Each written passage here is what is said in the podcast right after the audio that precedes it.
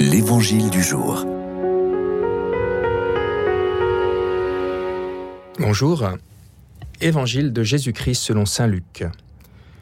En ce temps-là, Jésus sortit et remarqua un publicain, c'est-à-dire un collecteur d'impôts, du nom de Lévi, assis au bureau des impôts. Il lui dit Suis-moi. Abandonnant tout, l'homme se leva et il le suivait. Lévi donna pour Jésus une grande réception dans sa maison. Il y avait là une foule nombreuse de publicains et d'autres gens attablés avec eux.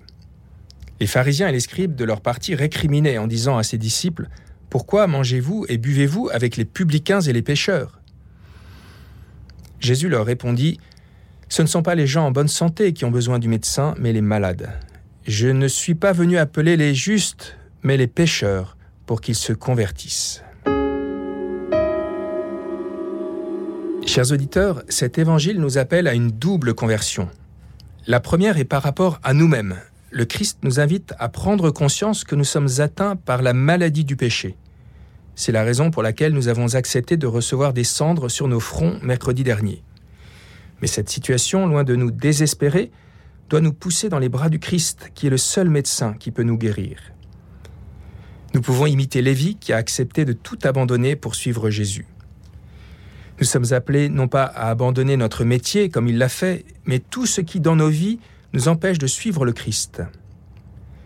Sur le célèbre tableau du Caravage, qui représente la scène que nous venons d'entendre, on voit un homme tellement occupé à compter l'argent qu'il ne voit même pas que Jésus l'appelle. Nous aussi, nous sommes parfois tellement enfermés dans nos préoccupations que nous devenons incapables d'entendre les appels du Seigneur. La seconde conversion à laquelle cet évangile nous appelle est dans notre regard des autres. Si souvent nous tendons à les juger et à nous éloigner de ceux et celles qui ne nous plaisent pas. Jésus, lui, n'a pas eu peur de manger avec les publicains et les pécheurs, avec tous ceux qui avaient une mauvaise réputation. C'est seulement ainsi, en créant des liens de fraternité avec eux, qu'il a pu les inciter eux aussi à se convertir. Pendant ce carême, avec qui vais-je créer ou renouer des liens.